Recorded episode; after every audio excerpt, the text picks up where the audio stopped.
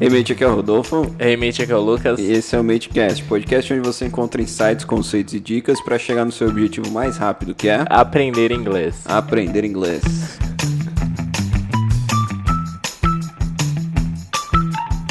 Muito bem, muito bem. Hoje a gente vai trazer. Ó, semana passada a gente publicou ali no Stories no Instagram uh, uma enquete falando sobre que hoje nós iremos falar de gramática e pedimos para os mates mandarem ali as perguntas sobre gramática. E hoje a gente escolheu aí algumas perguntas que vai, vamos responder. Quais são essas dúvidas aí? Pegamos algumas interessantes aí, obviamente tem umas perguntas ali que não cabem, não, não cabem, mas agora a gente vai responder as cinco perguntas dos stories do Instagram lá, que foram as mais relevantes, que vai agregar bastante valor aí pro pessoal. Algum recado aí antes, Lucas? Basicamente é, é, como muitos sabem, a gente mudou um pouquinho a maneira de fazer o resumate, né? A gente tá fazendo mais prático ainda, né? A gente tá fazendo uma aula, então não deixem de conferir o nosso canal também.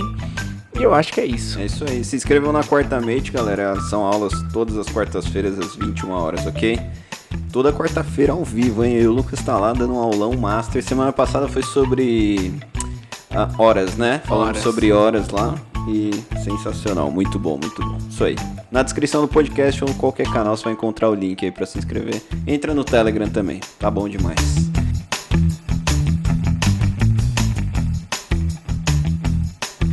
Vamos lá, Lucas, vamos lá. Então, esse episódio aqui vai ser bem objetivo, tá? Vamos responder essas perguntas dos mates aí. E a primeira, vamos já selecionar a primeira aqui, foi bem prática, né? Quando que eu devo usar do e quando eu devo usar does? Acho que a maioria das pessoas, primeiramente, antes da gente começar a responder, é confundem verbo to be com simple present, né? Claro, com certeza. As pessoas trazem ali o do e o does e querem colocar o am. Como que você consegue explicar pra essa pessoa que verbo to be não tem nada a ver com do e does? Olha, é difícil. Não, como você consegue explicar pra essa pessoa? o cara é impaciente, né? É, aliás, um ponto importante é, às vezes as pessoas é, que acabam, não sei se entra na dúvida, aí, ponto importante é que a maioria das pessoas às vezes acaba utilizando, principalmente o começo ali, ah, o as I do pra tudo. Então, por exemplo, se eu pergunto, né, do Nossa, you real. enjoy watching series? Eu sei, yes I do. E aí a galera acha que yes I do é a resposta pra qualquer pergunta. Então, por exemplo, would you like some coffee? Yes, I do. Sabe? Ou are you interested in books? Yes, I do. E não é bem assim, né? Exatamente. Eu acho que antes do Yes I Do ainda vem o Yes I Am, né? Nossa. Porque, porque aquela resposta, por exemplo, Are you fine? Yes, I am. Uhum. Do you like pizza? Yes, I am. Putz, complicado, hein? Como- então, assim, em uma frase, por exemplo, I don't like pizza, não tem am, não tem Exato. verbo to be. As pessoas tendem a colocar, né? Por exemplo, I am do like pizza. Né? Nossa. Quem tá começando a aprender Nossa, inglês ali? Nossa, usar o I am muito, né? Assim, por exemplo, uh, do you like it? Yes, I'm like. É isso, Nossa, exatamente. não, e aí já vem, porque assim, acho que a pessoa já grava que I é com M, sempre, Exato, pra, né? pra sempre, né? Exatamente. I é uma coisa, I'm é outra. O- E que muda O completamente. que, que o significado. significa I am? I am seria eu sou, eu estou, Eu né? sou, eu estou, muito bem. E aí quando entra o do e does é outra coisa. Outro Só sentido. Aliás, outra coisa, qualquer outra coisa, né? Porque o ponto é. é, a gente começa aprendendo o- essa coisa do, do tal do verb to be, que é o am, o is e o are, basicamente, na- na- de uma forma bem prática. Ahn, porque ele é diferente dos demais. Você vai ter ali a grande maioria dos demais verbos, porque. E pensa aí, eu tenho, além de ser e de estar, que é o que significa o tal do verbo to be, e aí você utiliza am, e are de acordo com a pessoa, você tem infinitos outros verbos, como ter, gostar, assistir. Não é só ser ou estar. Nossa, né? tem infinitos, né? Pensa na nossa conversa, quantos outros a gente já usou aqui, né? Então, ahn, todos eles, quer dizer, todos é uma palavra muito forte, mas a grande maioria a gente tende a utilizar o do ou does no simple present, com exceção dos modal verbs ali, né? Perfeito. Exatamente. É porque, então, isso deixa bem claro que se você quiser colocar ser ou estar na frase, você vai dizer am, is ou are, que é o verbo to be. Se não for isso, é qualquer verbo que você quiser. Por exemplo, como é que eu falo eu tenho é, um livro? I have a book. Muito bem, não tem I am, have. Esse nunca existe, tá? Agora, é, vamos de fato à dúvida da pessoa, que é a diferença entre do e does. Quando que eu uso? Então, a gente teve que explicar um pouquinho sobre a diferença do verbo to be pro simple Claro. present. Então, o Lucas trouxe a abordagem que nós temos vários e vários verbos. Por exemplo, I have a book. Eu tenho um livro. E quando que eu uso do e does, Lucas? Nessa frase. Vamos pegar essa frase como exemplo. Primeiro assim, que quando a gente tá afirmando, a gente tende a não utilizar o do you does. Até pode se você quer enfatizar isso. Por exemplo, eu digo assim, I do have a book. Tô querendo dizer que eu realmente tenho o livro, sabe? I do love you. Então, eu tô realmente dizendo, querendo enfatizar que eu amo você. Não quer dizer que do significa realmente, mas ele dá essa ideia de ênfase, tá bom? E você que tá começando, nem precisa se preocupar com isso nesse momento agora. Então, pensa que o do you does, eles entram quando eu quero perguntar e quando eu quero negar. Então, por exemplo, no caso dessa pergunta, Essa you- afirmação, né? I have a book. I né? have a book. Exatamente. Imagina que a gente fosse fazer isso uma pergunta pra alguém. Do you have a book? Utilizei o do no começo Utilizei ali, né? Do you have a book? Exatamente. Se eu quisesse negar essa frase I have a book, I don't have a book. Perfeito. Agora vamos falar na terceira pessoa do singular. João tem um livro. João has a book, né? João Conjuga o verbo ali, uhum. beleza. Se eu fosse perguntar, Does João have a book? perfect. E se eu fosse negar, João doesn't have a book. é isso, né? Essa é quando eu utilizo do ou does. Lembrando que do ou does, maioria das vezes para perguntas. E Exato. don't e doesn't para respostas na negativa. Pra negar, exatamente. E aí o does, respondendo a pergunta, ele vai entrar quando a gente tiver uma terceira pessoa do singular. Meu Deus, o que, que é isso? Ele ou ela, né? E entra o it também no inglês, né? Então he, she, it. Pode ser o seu cachorro, né? O Exatamente. cachorro tem um livro. The Exatamente. dog- The do- o cachorro não tem um livro. The dog doesn't have a É, book. ou mesmo a, a empresa, a companhia tem um livro. Uhum. It has a book. It has a book. Então, aquilo que não é um ser humano, a gente tende a utilizar o it, né? Perfeito. Então, retomando, não confunda um verbo to be com Exato, simple exato. present. Exatamente. tá? Pensa, eu acho que eu costumo falar isso para meus alunos. Pensa em português. Tem ser ou estar na frase? Não. Eu tenho um livro. Não tem ser ou estar. Então não tem que usar o verbo to be, né? E eu, eu acredito que quando entra a questão das short answers, que é aquilo que você falava do yes I am ou uh, yes I do, entra, acho que fica até um pouco mais claro, porque é observar se tem do na pergunta. É verdade. Então, assim, se perguntou, do you like books? Óbvio que yes I do. Mas, por exemplo, are you interested in books?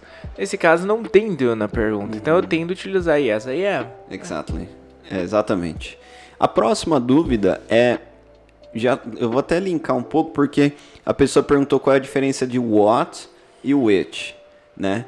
E aí linkando, as pessoas têm mania de falar I'm, né? I'm não sei o que lá. As pessoas também têm mania de falar what.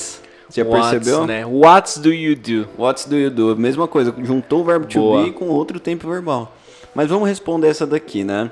Qual a diferença de what, essa question word, e a question word which? Que assim, se a gente jogar no Google Tradutor, ele vai traduzir como qual. As duas, what e which, né? Mas qual é a diferença entre elas? What's the difference? Basicamente, o what ele é uma coisa mais geral. Em termos de significado, dá pra dizer que o what ele pode ser o que ou qual, Pra quem gosta de equivalente no português. E o which ele tende a ser qual. Mas né, vamos, vamos ser um pouco mais específico. O what ele é uma coisa mais geral. Por exemplo, what is your favorite movie? Então eu pergunto qual que é o seu filme favorito. Não tô te dando opções. Quando entram opções, né, e há quem diga, né, eu acho muito legal essa definição, que o which ele é, ele é utilizado quando a gente tem a opção de escolha. Né? Nesse caso eu utilizo o which. Por exemplo, uh, which movie do you like the most? Um, Into the Wild or Lion King? Sabe? Então eu coloco duas opções. Inclusive o which ele é muito utilizado com o pronome one também, né? Which one do you like the Which one? most, né? Que aí você tá pedindo especificamente Exatamente. qual deles, né? Então, se eu tenho opções dentro da minha pergunta, a gente tende a utilizar o which ao invés do what. Então, vou dar um exemplo aqui. Qual é a sua cor favorita? What is your favorite color? Qual é a sua cor favorita? Verde ou amarelo? So, which is your favorite color? Blue or uh, não era Green or Green yellow? or yellow? Já tinha esquecido as coisas que você falou. Já esqueci as cores, já. tipo, qual a diferença de verde e amarelo, né? No set, velho. Então, exatamente, quando temos opções, a gente usa o which. Isso é bem tranquilo, é bem fácil, né? Ah, vamos para a próxima aqui. Então, a próxima já é um pouquinho mais complexa. A diferença entre many e much. Quando que eu devo usá-las? Hum, essa é muito boa. Entra no conceito de countable e uncountable, né? O que é contável e não é contável. Acho que é isso, né? É difícil, é, é, é difícil, mas é simples. Sim, é simples, é por exemplo, qual que é contável para substantivo? Lembrando que são substantivos contáveis, tá, gente? Por exemplo, mesas, cadeiras. Qual deles eu uso? Porque assim, qual que é o significado de much many? Qual é a tradução? Muito. Muito, né? Ou muitos, depende. Exato, e às vezes vai entrar também o how junto, né? Exato, how many, isso, how much, quantos, né? Pra perguntar sobre quantidade. Exato. É, falando de muitos, né? Qual que é contável? Se você quiser falar muitas cadeiras. Many chairs. Many chairs. E se você quiser falar, tipo, muita água? Que é Much, incontável, né? much water. Porque a água é incontável. Posso falar, Oh, tem três águas é. aqui na... There are many chairs in the classroom. Ou there aren't many chairs in the classroom. Ou uh, there isn't much water in the bottle. There isn't much water. Much water, justamente porque water não tem plural. É Exato. incontável, tá? Outra coisa importante que eu tava. Que eu tava. Fiz até uma publicação esses tempos aí sobre many much. E aí, Lucas, ah, olha que interessante. O much ele é mais usado para aspectos negativos também. Porque é difícil. É, não é comum, não que esteja errado, mas não é comum eu falar assim, ó, I have much money. Entendeu? Aí eu usaria, I have a lot of money. Porque, Interessante. porque muitos, pra afirmar ali, o much não é muito interessante nesse caso. A não ser que eu fale assim, ó, there is too much water. Aí sim, tem muita ou água, too. num sentido mais negativo. Entendeu? Interessante. E aí você tem então o many para aquilo que é o muito daquilo que é contável, o much que é o muito daquilo que não é contável e o a lot of que serve para os dois, né? Serve pros dois. A lot of, que é muitos, né? Ou Aham. muito, enfim. né? Muito bem. E qual que é o oposto de much? Much. Aí você tem o a little, você, Você tem, tem o little. e você tem também a feel, né? A fio que seria o oposto de many, né? De many. Isso, exatamente. Então, se você quiser falar menos, né? Isso, ou um pouco. pouco. Por exemplo, there's only A- a little water in the bottle.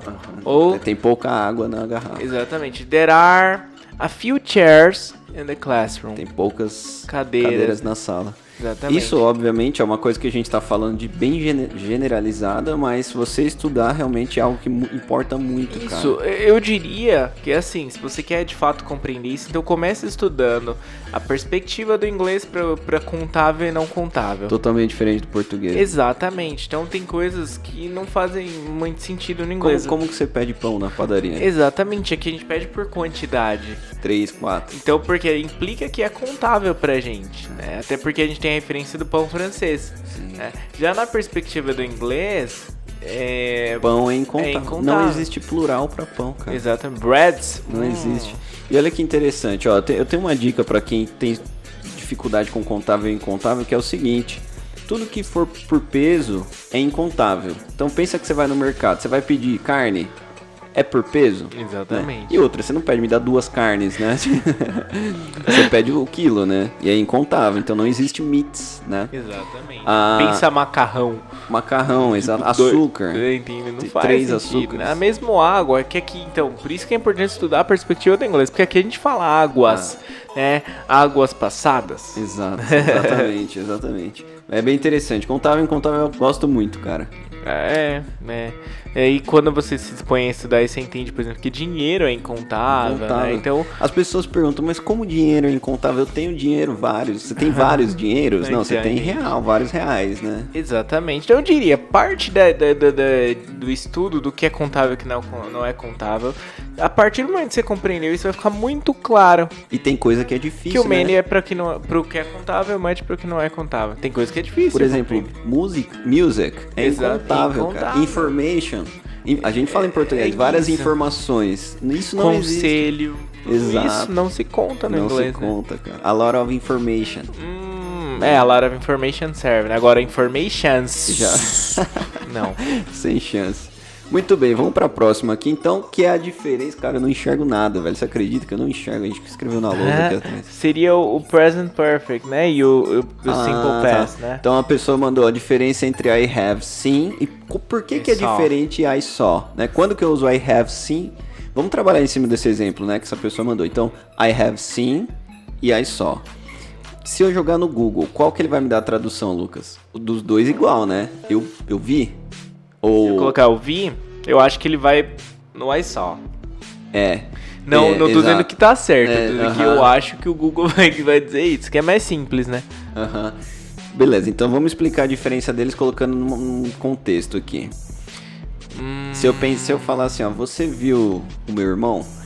Yeah, I've seen him a lot of times tonight. Aí tem que ser o present perfect, né? Have you seen my brother? Exatamente. Você, viu meu irmão? Eu não tô falando que você viu ele ontem.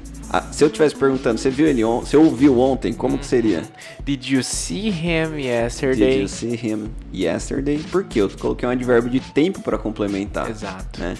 Quando é alguma coisa que eu não sei o tempo, eu preciso utilizar o present perfect. Dá um outro exemplo claro aí, Lucas. Um, present perfect. É tanto que a gente acompanha muitas vezes até o ever, né? Você já fez tal coisa? Porque eu não. Have you ever done Your homework. your homework at school? Aham. Exato. Você já fez sua lição de casa na escola? Tá vendo? Então essa é uma pergunta que eu não, eu não coloquei um tempo, né? É diferente de eu falar, quando você era, sei lá, adolescente, você fazia as lições de casa na escola? Entendeu? When you were a teenager, did you used to? Aí você pode usar até o used to, né? seu pretérito imperfeito, né? Exato. Exatamente. I used to, I used to do my homework at school. Uhum. Aí, é- aí é mais aquele fazia, né? Fazia, perfeito. É diferente de falar eu fiz, né? Vamos, vamos tentar usar o sim, então, por exemplo. É. Um, did you see uh, my mother yesterday? She was drunk. Putz, Por exemplo, né? é, Então beleza, vamos falar dessa aí. Você viu minha mãe ontem? Ela tava bêbada. exatamente. Yes, I did. Yes, I did. Oh, no, I didn't. Muito bem. Ou, de repente, I used Você já viu minha mãe bêbada? É Have diferente. you ever seen my mom drunk? Então, olha a She's diferença. really funny. Exato, perfeito, exemplo perfeito. É, ok, então, obviamente, mais uma dica aí que a gente dá agora que não é uma coisa simples, né? Que Não, não. Tem que ser- É, é, a estrutura pra você compreender leva um certo tempo. Algumas dicas aí. Não traduz, você vai ver ali, né? Have you seen ou I have seen. Não traduz esse have, assim como a gente também recomenda não tentar traduzir o do e, e tudo mais. Então os auxiliares a gente não traduz. que mais? Procure entender o conceito primeiro. Lógico que, que essa estrutura do have, mais ali. ahn, o, o passado participio dos verbos, principalmente irregulares, vai te deixar um pouco confuso no começo, então é natural que isso leve tempo. Mas entenda o conceito quando se usa um quanto, quando usa outro. O present perfect, ou seja, ou seja, nossa, eu embolei aqui, o have, ele tende a ser utilizado quando eu não sei, eu não tenho informações e nem interessa na conversa saber quando algo aconteceu. Então eu não dou muita ah, muitos detalhes de quando algo aconteceu em relação ao que eu tô dizendo. Agora, o simple past ele implica em algo que eu sei quando aconteceu. Sim, exato, perfeitamente. É, cara, você tava falando e eu tava pensando numa coisa aqui, quando eu falei, putz, eu preciso falar e eu esqueci agora, você acredita? Putz. Eu comecei a prestar atenção no que você tava falando. É, Não, mas é enfim, isso, é, né? essa questão de você pegar, por exemplo, o present perfect já é, uma, já é um pouquinho mais pra frente, Claro, já não é claro. mais o básico, né? É, não é básico. então, é, é importante isso que o Lucas falou. Você tem que saber primeiro porque tem um particípio, né, que você tem que usar. Sim, né? A sim. terceira parte da tabela. Tem a segunda parte da tabela que é o passado simples, né? Eu vi, eu, eu fui, Claro, eu fazia, claro. eu fiz, né? Enfim. Muito bem. Ah, vamos lá, Lucas. Vamos pra próxima aqui, que é a última, tá? Essa daqui, então, nós falamos das quatro. Só relembrando aqui, ó. A primeira foi sobre do e does, né? A segunda foi sobre what e which. A terceira, many e much. A quarta, o present perfect. I have seen e I saw. E agora é uma bem complexa também de explicar. Na verdade, leva um pouquinho de tempo, mas vamos lá. Quando que eu devo acrescentar S nos verbos? Foi essa a pergunta. Quando acrescentar S. Lembrando, galera, quando a gente acrescenta S num substantivo, você pluraliza, né? Book, books. Beleza. Claro. Né? Agora, em português, é isso que a galera confunde. Não tem como você colocar plural em um verbo. Né? Aí é isso que confunde muitas pessoas, Muito né? importante. Outra coisa, esse S, é, já que você falou de verbo, se ele vai no, no, no substantivo, ou seja, na coisa vira plural, então book vira books, não vai nunca no adjetivo, né? Porque que eu falo, né? Olhos azuis. Exato. né? Não, Ah, existe, não existe plural para adjetivo. Olhos claros, né? Eu digo muitos, né? No inglês, os adjetivos não, vai ser blue eyes sempre. Não né? existe whites. Exatamente. Não White teeth. Exato, não faz sentido. Então, nunca nos adjetivos. E aí, quando entra no verbo, ele implica conjugação. Vamos lá agora. Então vamos lá. É, quando que eu ac- acrescento S no verbo? Como o Lucas falou, é uma conjugação verbal para terceira pessoa do singular. O que, que isso quer dizer, Lucas? Não sou eu, não é você que é a segunda, é ele ou ela. Ele ou ela. Pode ser he, she ou it. Então, se eu quiser, quando se eu quiser falar assim, Lucas, eu bebo água, como que é? I drink water. I drink water. E se eu quiser falar ele bebe água? He drinks water. He drinks. É nesse momento que eu acrescento o S no verbo, né?